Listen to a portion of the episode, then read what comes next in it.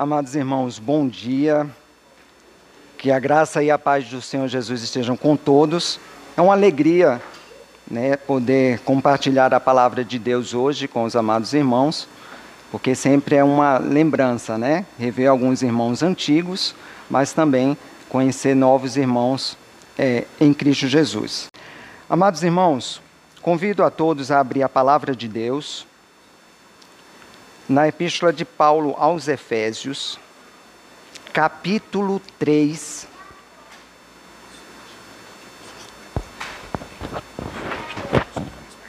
Pronto.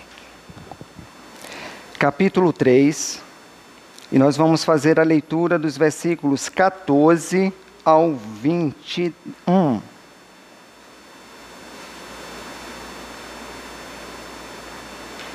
Efésios capítulo 3, versículos de número 14 ao 21. A minha versão é NAA. Diz assim a palavra do Senhor: Por essa razão, eu me ponho de joelhos diante do Pai, de quem toda a família nos céus e na terra recebe o nome. Peço a Deus que, segundo a riqueza da sua glória, conceda a vocês que sejam fortalecidos com poder mediante o seu espírito, no íntimo de cada um. E assim, pela fé, que Cristo habite no coração de vocês, estando vocês enraizados, alicerçados em amor. Isto para que, com todos os santos, vocês possam compreender qual é a largura, o comprimento, a altura e a profundidade, e conhecer o amor de Cristo, que excede todo entendimento para que vocês fiquem cheios de toda a plenitude de Deus.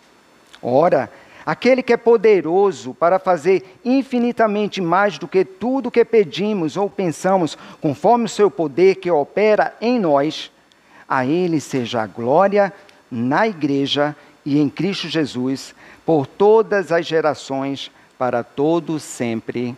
Amém. Amém. Então vamos orar. Senhor nosso Deus, nós estamos diante da tua igreja, diante da vida e presença dos irmãos, mas também diante de ti, Senhor. Te pedimos, ó Santo Espírito de Deus, ilumina os nossos corações, impacta, ó Deus, a nossa mente com a tua palavra e faz com que, ó Deus, como ovelhas dedicadas que ouvem a voz do pastor, venhamos, ó Deus, submissos à tua presença aceitando a tua palavra de conformidade como o Santo Espírito aplica no nosso coração. Precisamos de ti, Senhor.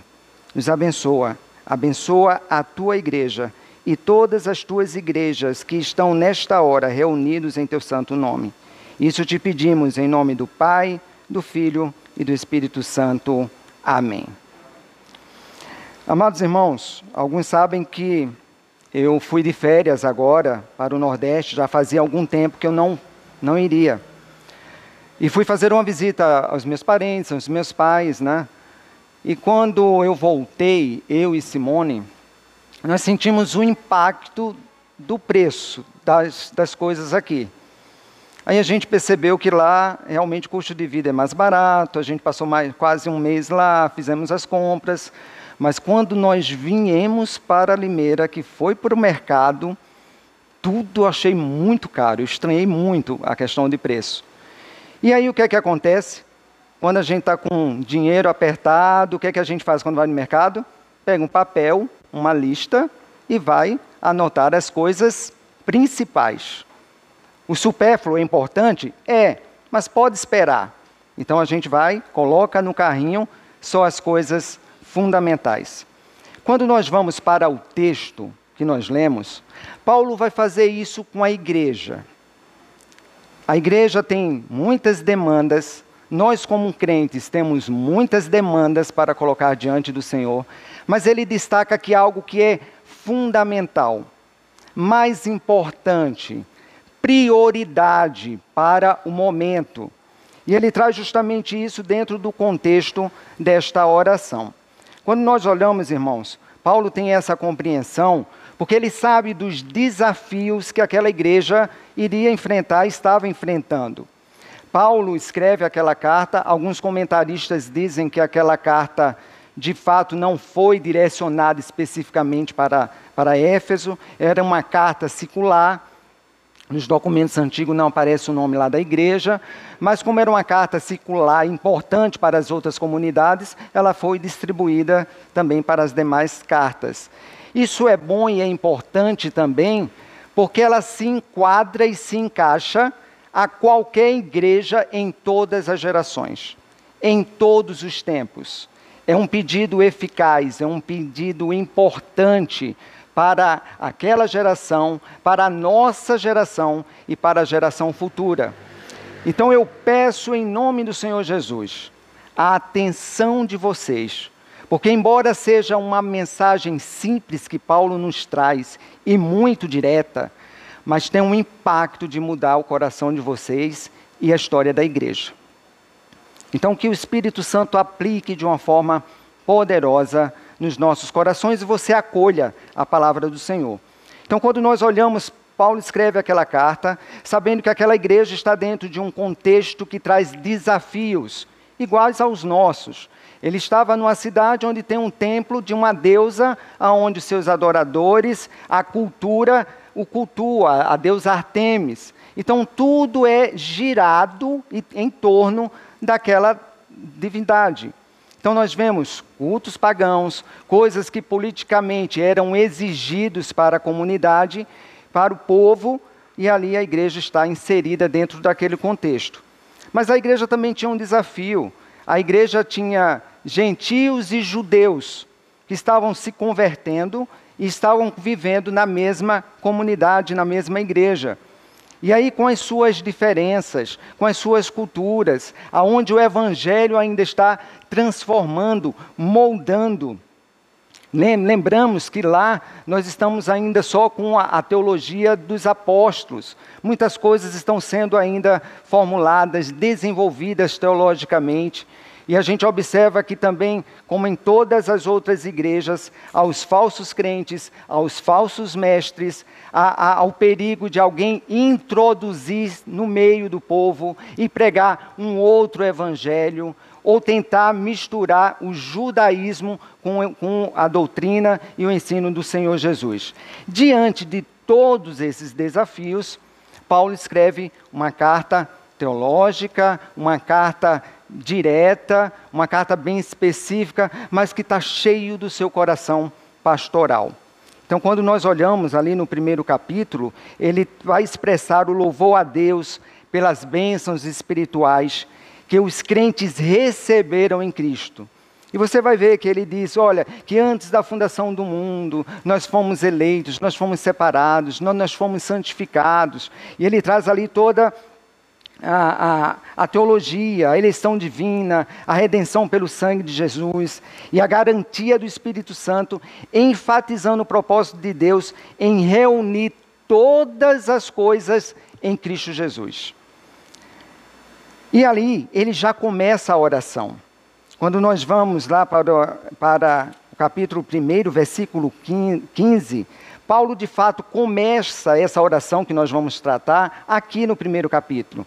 E ele pede ali, orando pelos irmãos, dizendo que dá graças pelaquela igreja, pela comunidade, pela fé que aqueles irmãos têm. E ele faz iniciar a oração dizendo o seguinte: Peço ao Deus de nosso Senhor Jesus Cristo, o Pai da glória, que conceda a vocês espírito de sabedoria e de revelação Diante de tudo isso, que Deus deu espírito de sabedoria, que vocês sejam sábios, que Deus revele através da palavra, através dos seus profetas, a, a, a sua vontade, e que, tendo esse conhecimento da vontade, viva nessa cultura, nessa cidade que é difícil. Mas ele pede também: peço que Ele ilumine os olhos do coração de vocês para que vocês saibam qual é a esperança da vocação de cada um de vocês.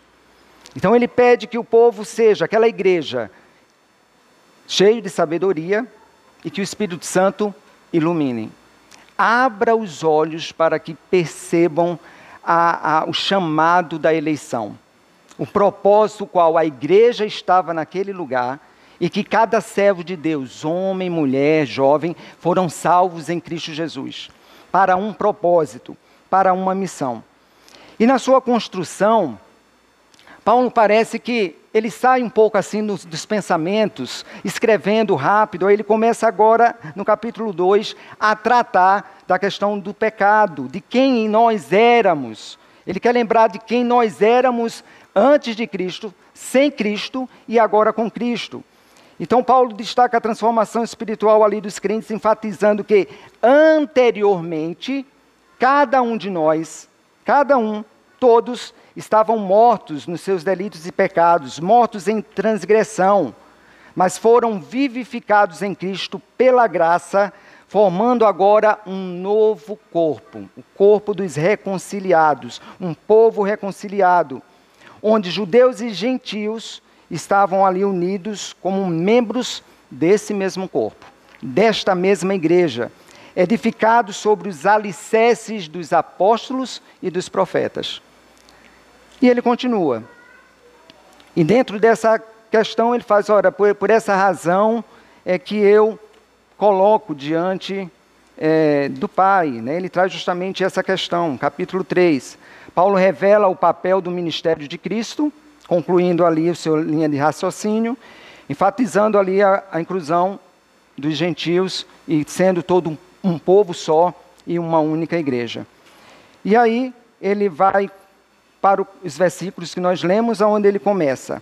Por essa razão, por tudo que ele tem falado, da eleição, de quem nós éramos, que nós fomos redimidos, escolhidos em Cristo, e agora com outros estão faz, fazendo parte de uma mesma igreja, de um mesmo povo, com desafios, com, com, com missão para cumprir, ele fala: por essa razão, eu me ponho de joelhos diante do Pai, de quem toda a família nos céus e na terra recebe o nome. Então ele já traz essa paternidade, né? O Pai nosso, um Deus que é Pai de todos, todos aqueles que foram redimidos, transformados em Cristo Jesus. Mas o interessante é que todo judeu, na sua tradição, orava em pé. Aí Paulo diz: Eu me ponho de joelhos diante do Pai. E aí traz a ideia de reverência, uma ideia de respeito, mas também uma ideia de urgência daquilo que ele vai pedir, de importância daquilo que ele vai colocar diante de Deus em favor dos irmãos, em favor daquela igreja. E ele traz justamente o seguinte: Amados irmãos, Paulo faz uma oração tríplice por aqueles crentes. A primeira que ele vai tratar é em relação ao Espírito.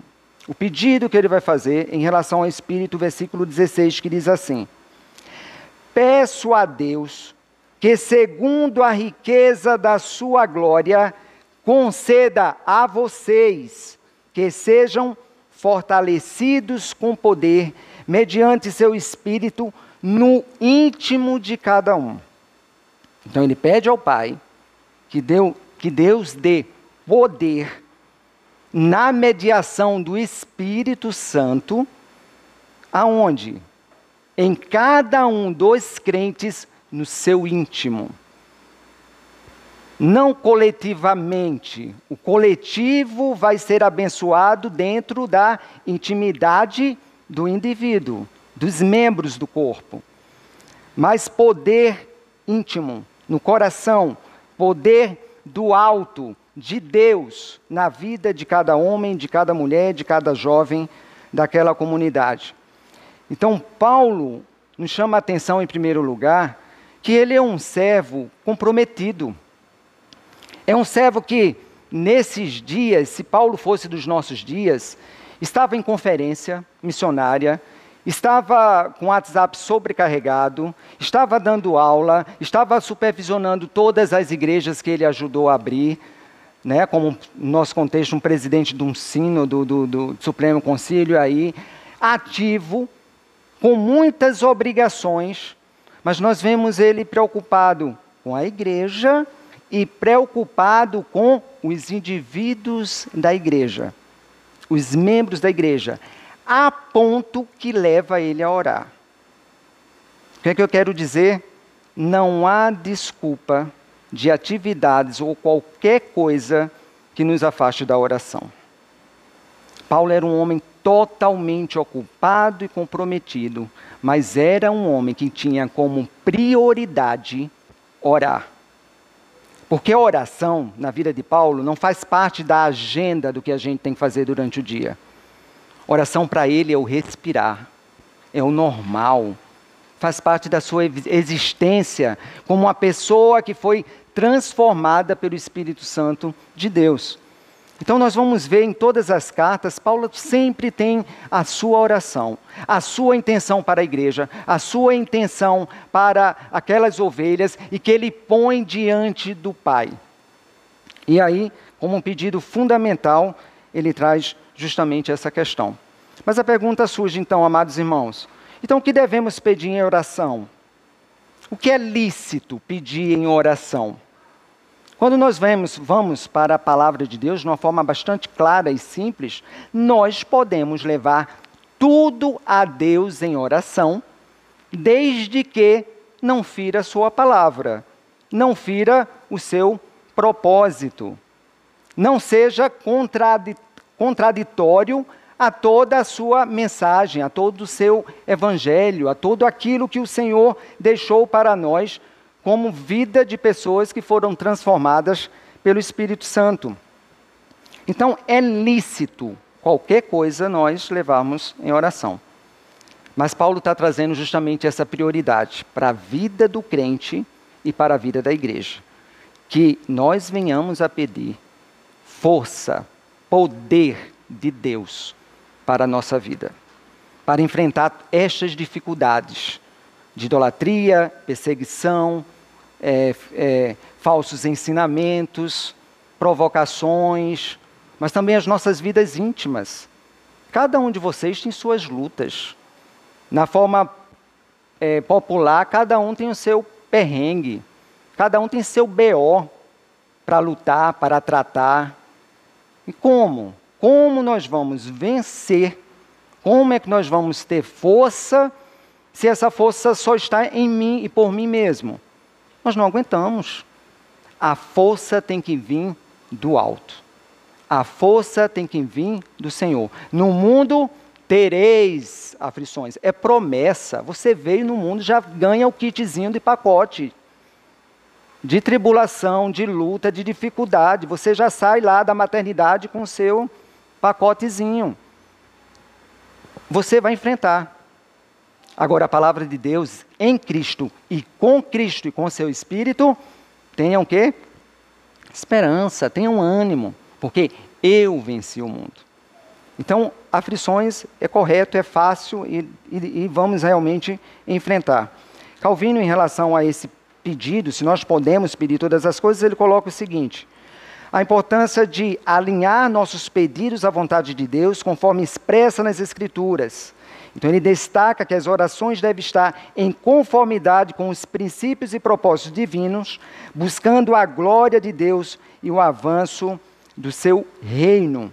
Então, ele encoraja justamente a nós lutarmos, colocarmos diante de Deus as nossas orações, qualquer pedido, mas segundo a vontade de Deus.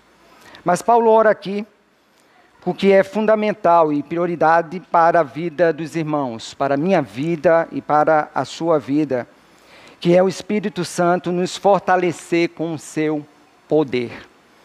E aí, amados irmãos, nós cantamos no hino, né, o Ictus nos conduziu a, a, com duas músicas que lembram justamente isso. Deus é o Todo-Poderoso. Deus é o Criador de todas as coisas. É Ele que tem todo o poder. Todas as coisas só vieram a existir por causa dele. É ele que sustenta todas as coisas. É ele que administra todas as coisas.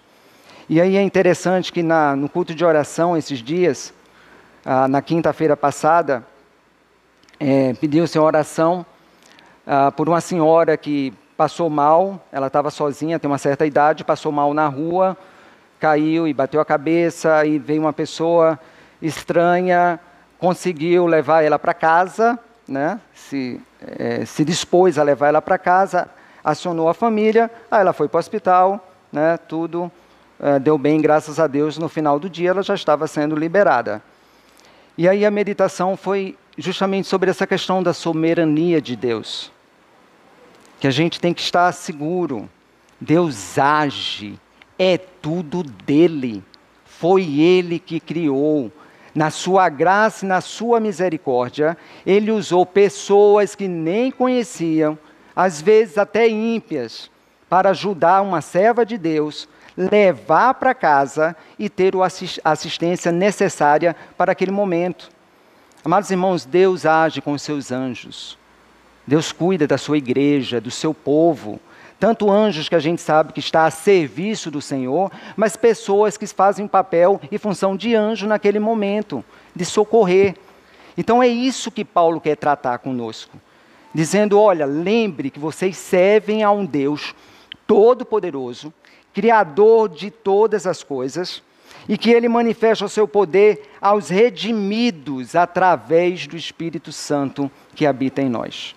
A sua igreja, o seu povo, o Espírito nos ilumina, o Espírito nos conduz a Deus, o Espírito nos conduz ao poder de Deus e nos faz alvo de toda a graça. E o Espírito age no nosso íntimo, no íntimo do coração de cada crente, confirmando a palavra, iluminando a palavra, mas colocando dentro de nós, para quem era mortos para Cristo, o desejo de orar, de fazer a vontade de Deus, de estar na Sua presença e de se desviar dos caminhos maus. É isso que ele pede, que a operação do Espírito Santo trabalhe e haja no coração de cada um daqueles servos de Deus. Pelo seu poder somos fortalecidos espiritualmente. Eu tenho certeza que houve alguns momentos na sua vida, que houve muitas na minha, não foi uma só vez, que dá vontade de desistir. Eu acho que os missionários, coitados, devem ser tentados por isso. Dá vontade de chutar o balde. A gente até prepara o balde, bota lá o balde. Aí na hora de chutar, aí vem aquela coisa, ô oh, Senhor, rapaz, sossega. Tira o olho das, dos problemas, olha para mim. Tira o olho, é, tira, desvia os ouvidos do barulho do mar. Escuta minha voz. Aí a gente sossega. Aí a gente para. Aí a gente guarda o balde. Aí depois a gente ajoelha pedindo perdão. Oh, Senhor, tem misericórdia. Quantas vezes não aconteceu isso com você? De, de, chutar o balde do teu casamento, de chutar o balde de tantas coisas que você está insistindo, lutando, de às vezes até ser crente, porque talvez vocês tenham algum pecado ainda que não conseguiu dominar e que você quando cai se acha indigno de dizer eu não sou crente tem vergonha de vir para a igreja? Tem vergonha de invocar o nome do Senhor? Será que nós não precisamos do poder de Deus para vencer tudo isso? Poder para não cair no pecado, mas poder para quando eu cair no pecado, me levantar e não ficar lá no chão. Eu não fui criado e salvo para ficar no chão, na lama. Eu posso até cair na lama de novo. Mas a força e ação do Espírito de Deus me lembra quem eu sou em Cristo e me faz me levantar da lama e continuar a caminhada. Mesmo ferido, mesmo cambaleando, mas eu sei o caminho que devo seguir. Eu sei o que, é, que está determinado para mim. Eu tenho que seguir em frente. Então é esse poder que Paulo está pedindo para a igreja, para aqueles irmãos. E aí a pergunta, irmãos: vocês já desfrutam desse poder? Ou nós ainda estamos patinando com força humana? Aí a gente vai para todas as estratégias de golpe, de aperfeiçoamento. A gente prepara o corpo. A gente, às vezes, por, questões filosóficas, emocionais, a gente prepara a mente. Mas o espírito? E o coração?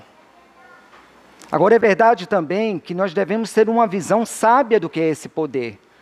Porque muitos, pensando neste poder, querem ser supercrentes. É aquilo que nós vemos na mídia. O superpoder que bota a mão para orar e o outro cai. Um superpoder que é possuído pelo Espírito, e aí tem todas aquelas manifestações. Poder que eu profetizo, até jogo praga na vida do outro irmão, e eles têm que ter medo porque eu sou a profeta, eu sou o profeta, eu tenho poder com Deus. Não é esse poder para manipular Deus. Não é esse poder para fazer de Deus o nosso servo. Mas é poder para entendermos que nós somos novas criaturas em Cristo Jesus. E que o Senhor fez uma aliança conosco. E que toda a nossa vitória, toda a nossa força vem dEle, para a glória dEle, para a edificação do nome do Senhor Jesus e propagação. A igreja é dEle, nós somos dEle.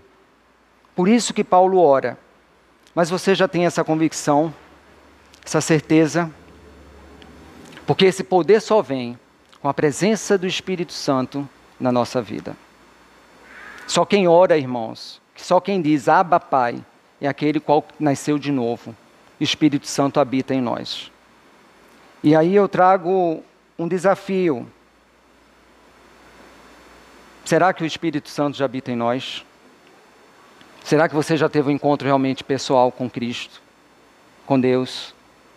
Será que todas as perrengas que a gente ainda sofre é porque. Eu não estou dizendo que nós não vamos passar por dificuldades.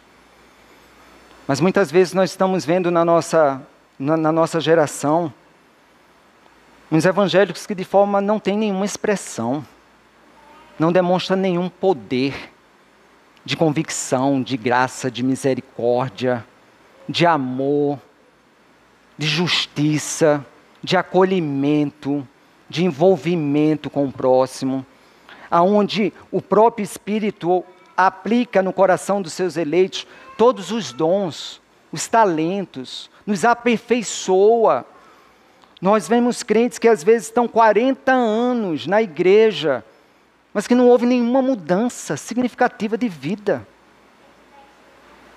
E ainda diz assim: ah, é meu jeito que é assim, eu não mudo. Alguns até apelam para a sua nacionalidade, né? Ah, eu sou nordestino, eu sou descendente de italiano, eu sou não sei o quê. É um gênio forte, mas que não é domado pelo Espírito do Senhor, que não é ensinado pelo Espírito do Senhor.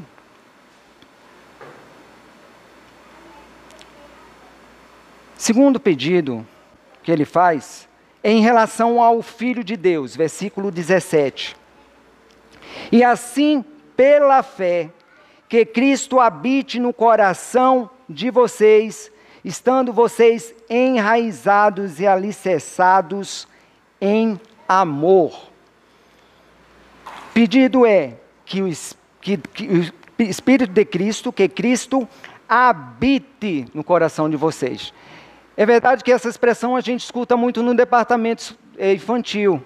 Né? Geralmente, algumas músicas, a ilustração das professoras para o nível de intelecto das crianças é que abra o seu coração para Jesus entrar, para Jesus fazer presente na sua vida.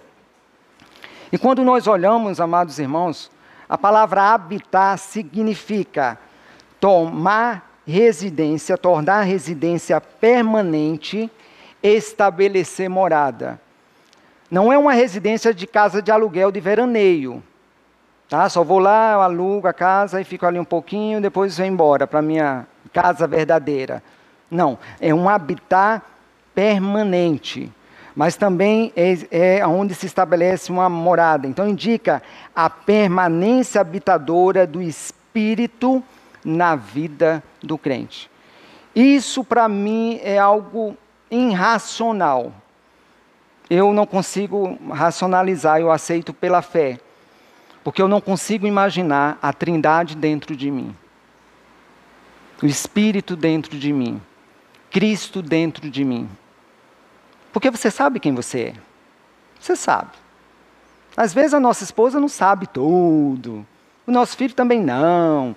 A igreja, muito menos. Né? Porque às vezes a gente tem aqueles papéis, né? Eu sou assim no trabalho, eu sou assim na igreja, eu sou assim em casa. Então você se conhece. Então imagina o Espírito habitar nesse tabernáculo, nessa estrutura de barro. Por isso que não é pelo nosso poder, não é pela nossa força, não é pela nossa. Mas é um poder que vem do alto, é uma presença que vem do alto, é a manifestação milagrosa, graciosa de Deus, aonde nos transforma para que esta casa, mesmo falha, receba o Espírito, receba a presença de Cristo. E isso ele traz justamente dentro desse contexto. Então, indica a, a permanência habilitadora do Espírito de Deus na vida do crente, aonde o crente passa a ser templo do Espírito Santo. E aí nós vemos que a mesma questão do filho, o filho tabernaculou, assumiu a forma humana, habitou entre nós e agora nós somos tabernáculos vivos de Deus, separados para o uso exclusivo dele, aonde ele habita em mim, aonde ele me inspira, ele me direciona, ele me ilumina, ele me fortalece. E aí nós vemos as questões que traz uma, uma questão bastante prática para cada um de nós. Às vezes ainda temos aquela ideia, eu vou para a igreja me encontrar com Cristo. Né? O símbolo de que Deus se faz presente no templo, na igreja, nas quatro paredes. E aí, essa consciência ou esse pensamento traz uma ação prática totalmente diferente e distorcida aonde às vezes o ser crente é quando eu estou num ambiente sagrado e na vida secular eu posso ter algumas outras atitudes porque o ambiente não é sagrado. Em Cristo Jesus, todo ambiente se torna sagrado. Porque a presença de Cristo se faz ali através da sua igreja e através dos seus servos. Então, quando olhamos, amados irmãos, eu venho para a igreja não porque eu vim encontrar com Cristo. Cristo já está em mim e comigo. Eu venho para a igreja porque eu atendo o chamado solene de que todos os filhos e filhas de Deus estarão reunidos para o louvar, exaltar o seu santo nome, manifestar a gratidão, colocar diante dele as suas necessidades para o louvor e testemunho da igreja e edificação da igreja. Mas é verdade também que Cristo se faz presente aqui, porque Ele está sempre no meio do seu povo. E aí vem uma questão: quais são as expectativas que você sai de casa para vir para a presença do Senhor, para a igreja do Senhor? E aí é o que muda. É aí aonde muitos se manifestam dessa forma. O culto foi frio, a palavra hoje não me agradou, hoje foi, como os jovens falam, muito morgado, sem graça. Hoje não teve nada de. Mas por quê? Quais são as expectativas que eu saio da minha casa? Porque isso vai gerar oração. Senhor, abençoa o culto que eu vou participar hoje abençoa quem vai dirigir, abençoa quem vai cantar. Senhor, abençoa quem vai pregar. Que a palavra que ele trouxer venha de encontro à minha necessidade, à necessidade da igreja. Mas creia e espere isso, mesmo que a palavra doa, mesmo que a palavra não massageou você, mas creia que talvez vai ter convertidos, que vai ter pessoas que vão ser edificadas, santificadas, pessoas que vão é, reconhecer o caminho de pecado oculto que tem e que o Espírito vai despertar para mudar o caminho. Quais são as expectativas que eu venho para a igreja, para o encontro com o Senhor, aonde Jesus se faz presente? Lembre que Ele é o Deus Emanuel, o Deus conosco. Então ele ora, amados irmãos, para que Deus, Cristo, habite em nós. Também isso traz uma expressão da presença mística de Cristo em nós. Certa vez o Senhor Jesus disse: Errais não conhecendo as Escrituras, nem o poder de Deus. Às vezes nós somos mestres nas Escrituras.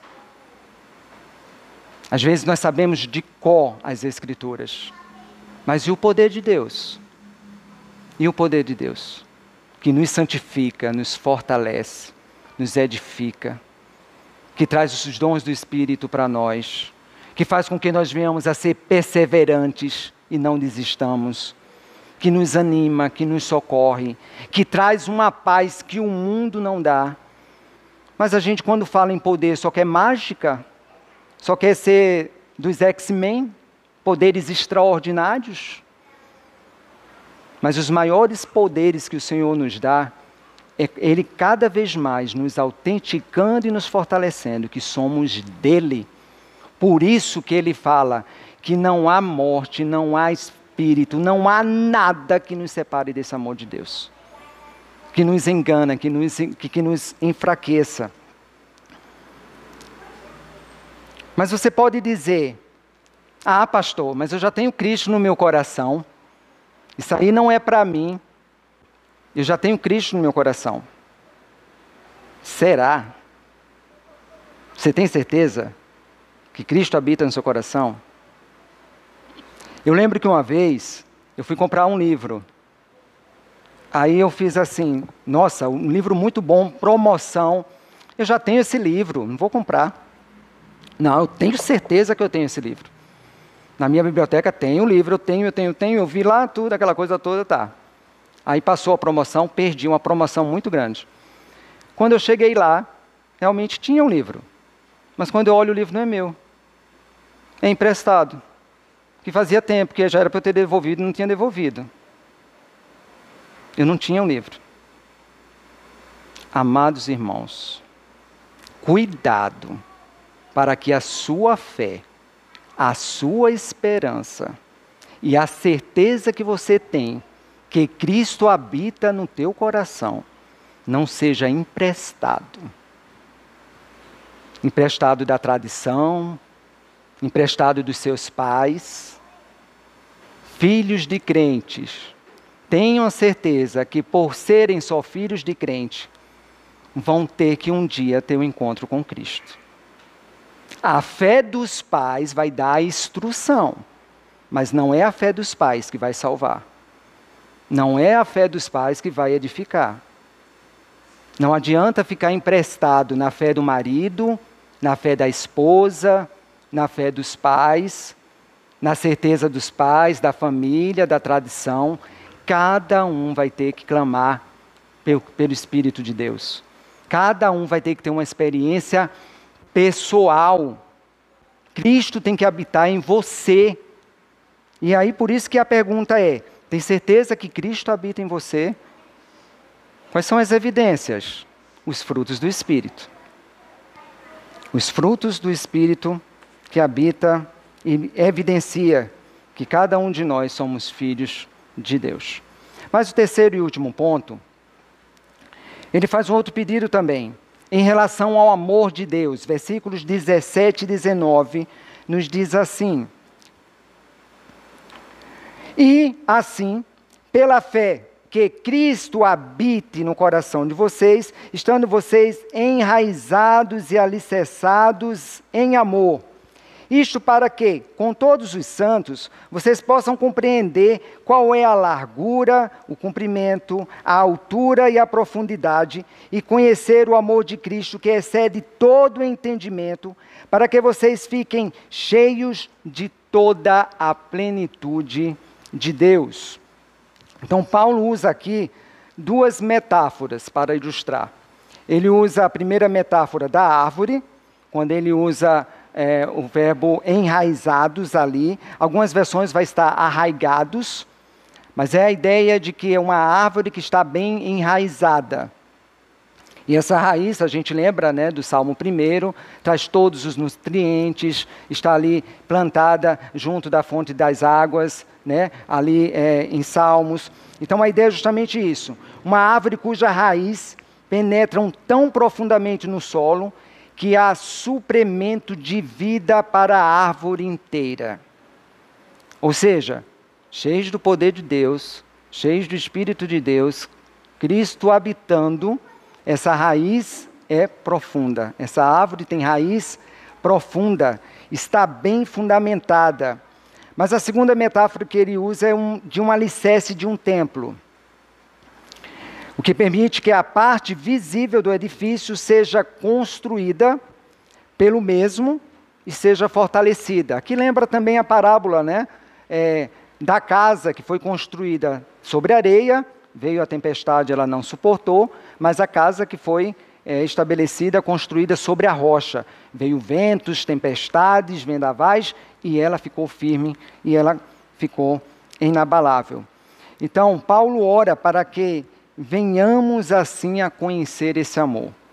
Esse amor que está fundamentado, firme e arraigado no amor de Deus. No amor de Deus que foi manifesto na criação, no amor de Deus que é manifesto na sua providência, cuidando de todas as coisas, no amor de Deus é, no plano de salvação, enviando o seu Filho para morrer no nosso lugar, para nos reconciliar com o Pai mas o amor de Deus para não nos deixar sozinhos, mas o Espírito Santo em nós, o nosso consolador. Amados irmãos, eu confesso que eu só entendi o amor de Deus de uma forma mais profunda dentro do meu coração quando eu fui pai. Né, a gente, quando é solteiro, seminarista, pastor ali solteiro, estudando a palavra, a gente tem toda essa, essa noção, essa consciência, mas eu não tinha algo experimental na minha vida. Não que quem não seja pai não possa sentir isso. Eu estou dizendo da minha experiência. Por quê? Porque quando veio Arthur, nossa, a gente nem escolhe amar. A gente nem, né? Já vem, é gerado, é já, né? E vem aquelas circunstâncias que eu entendo como um filho. Todo pai quer o melhor para o seu filho. Todo pai ama, todo pai dá a vida pelo seu filho. Como a gente escuta muito, dá um braço, uma perna pelo seu filho, para evitar que ele sofra, para evitar que ele, né? A gente até erra exageradamente nesse lado. Mas veio uma questão muito forte para mim se Arthur não viesse a ser aquilo que eu tive como expectativa, né? Talvez, sei lá, guiasse para maus caminhos, eu não sei, como acontece muito aí.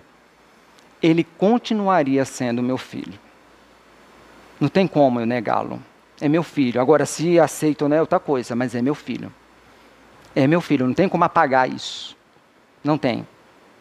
Foi gerado numa linguagem figurada, foi gerado de mim e da minha esposa, tem a minha parte é meu filho. Pode estar me entristecendo, né? mas é meu filho. Quando eu entendi isso, amados irmãos, foi uma forma de eu entender a graça de Deus totalmente diferente. Deus me criou. Pela sua graça, me, Deus me criou. Eu me perdi nos meus pais. Mas pela sua graça, ele me adotou novamente. E por causa do sacrifício de Cristo, independente do que eu faça, eu sou o filho de Deus.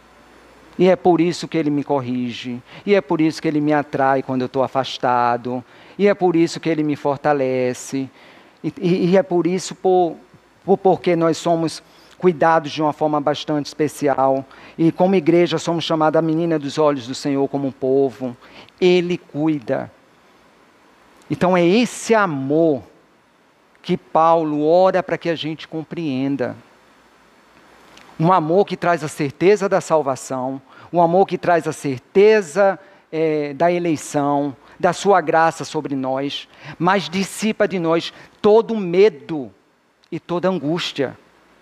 O crente é para ser um, um povo corajoso, ousado em Cristo, não medroso nós vamos passar por dificuldades e lutas, sim, isso é claro. A história da igreja revela isso. A palavra de Deus revela isso. Mas não é para trazer pavor nas nossas vidas, porque nós conhecemos o amor de Deus, conhecemos a sua graça. Ele não abandona nenhum dos seus filhos. Como pastor, ele deixa 99 e vai buscar a perdida. Então, isso não deve de maneira nenhuma ser dúvida no nosso coração. Mas esse amor deve permear todas as nossas relações com a igreja, com o próximo, com família.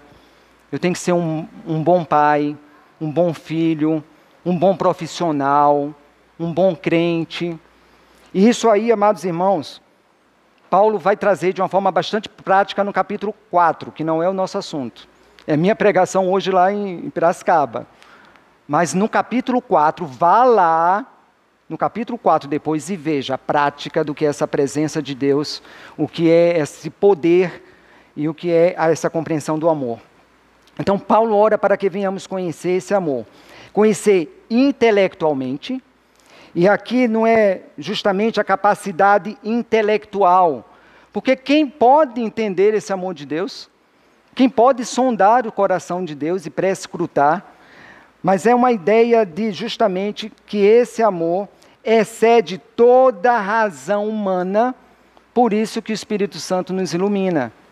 Mas ele alcança a nossa mente, a nossa razão, mesmo na nossa limitação. O Espírito nos ilumina através da sua revelação, através dos atos revelados do amor de Deus, através dos nomes do Senhor e suas ações graciosas, mas também conhecer experimentalmente, na vida consciente, na vida diária. Eu tenho que ter a convicção, a certeza, eu sou um membro no corpo de Cristo. Eu sou uma ovelha. Ele, ele me chama pelo nome. Ele me conhece no meu íntimo assim como ele deseja que eu venha buscar o conhecimento dele em intimidade, em oração, em palavra, em caminhada constante, com um relacionamento íntimo com ele. Mas é também um conhecimento não só de intelecto, não só de experimentar, mas um, um conhecimento que é realmente cravado no nosso coração, aonde é um sinal de que nós somos eleitos por Deus. Amados irmãos, se essa certeza não está ainda no teu coração, se talvez o que eu coloquei agora trouxe um incômodo ou uma dúvida para com você, louvado seja Deus. É melhor ter dúvida e a gente buscar o certo e clamar pelo nome de Jesus, ou a gente ter uma confiança de algo que eu não tenho. Eu tenho maior pavor. Sabe qual é o meu medo quando eu vejo? Quando eu olho para o meu rebanho, quando eu olho para algumas pessoas, que às vezes, no coração do pastor, o Espírito de Deus mostra algumas situações de dizer: olha, ali eu tenho que orar e trabalhar porque tem poucas evidências da presença de Cristo. Mas a pessoa é convicta, a pessoa bate, a pessoa e eu fico pensando, meu Deus do céu, quando chegar naquele grande dia, que quando eu for apresentar o meu tesouro diante do Senhor, e eu ver que foi uma pedra sem nenhum valor, e eu pensava que era uma pepita de ouro, estava convencido, defendi, mas não fui humilde o suficiente para examinar se de fato era ouro verdadeiro, puro. Que nós venhamos a sondar o nosso coração o dia que se chama hoje, porque dá tempo. A sua graça se renova a cada dia e ele nos convida, ele nos chama sempre. Amados irmãos, para concluir algumas aplicações. Primeiro, tenha uma vida de oração. É um sinal de que você faz parte da família de Deus. Oração não dá para fingir. Oração não dá para fazer de meia boca, tapear. Porque a oração revela o quanto você conhece a Deus. Tem orações que eu escuto, eu vejo assim: nossa, conhece a Deus intelectualmente. Porque tem todo, lembra a Deus todos os versículos que Deus já revelou para a gente. E coloca uma teologia sistemática toda bem organizada. Tem gente que às vezes você vê que não tem essa profundidade de teologia, mas eu vejo, conhece a Deus fala pelo nome, teve experiência, caminha junto. E Deus faz parte da vida dele através do Espírito. Então, amados irmãos, não dá para fingir oração. Não dá para fingir um relacionamento que eu não tenho. Não dá para a gente ser como a gente é nas redes sociais. Olha, tenho 3 mil amigos. Amigos? Você tem pessoas que estão te vigiando, te seguindo ali, mas amigo, amigo, em toda a sua vida você vai ter um, dois, três. Amigo que amigo. Então, cuidado para a gente não se iludir, mas procurar, porque Deus convida para que nós venhamos ser parte do seu povo. Ele quer nos abençoar. Cuide da sua vida de oração. Se você não gosta de orar, fique com o sinal aí alerta. Peça, Senhor, me dê o Espírito de Deus, que clame em mim, aba Pai, e que eu invoque o teu santo nome. Precisamos desse Espírito, porque esse Espírito nos ajuda até a orar, porque nós nem sabemos orar. Segundo, e aí é para todos nós, pastores, igreja, e eu vou começar pela, pelas autoridades: pastores, presbíteros, sessão da igreja, diácono, professores de escola bíblica dominical, né? igreja, todo o rebanho, você que é novo convertido, você de fato já orou e pediu que Deus te dê poder para exercer os cargos, para estarem onde estão. Já pediu que realmente o Espírito Santo habite em você e que Cristo esteja em você. E que de fato você conheça essa dimensão do amor de Deus. Porque isso, irmãos, na forma prática, muda todo o relacionamento da igreja. Todo o relacionamento. Desde o pastor, passando pela sessão, passando pelas, pelas classes, pela, pelos os, os órgãos internos da igreja, até o crente mais simples.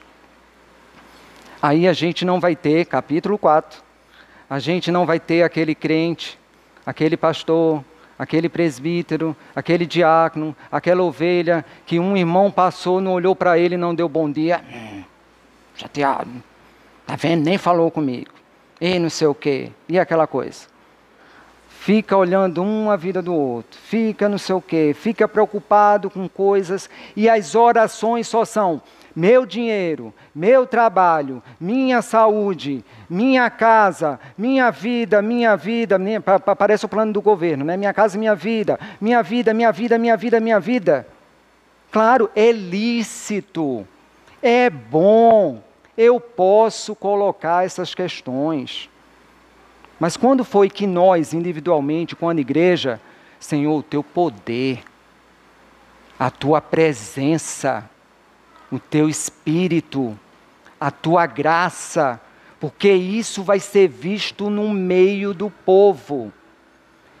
E não teria como Paulo, nas convicções e no pedido que ele fez àquela igreja em oração, concluísse da seguinte forma, versículo 20. Porque surge uma pergunta: como é que eu vou realizar tudo isso na minha vida?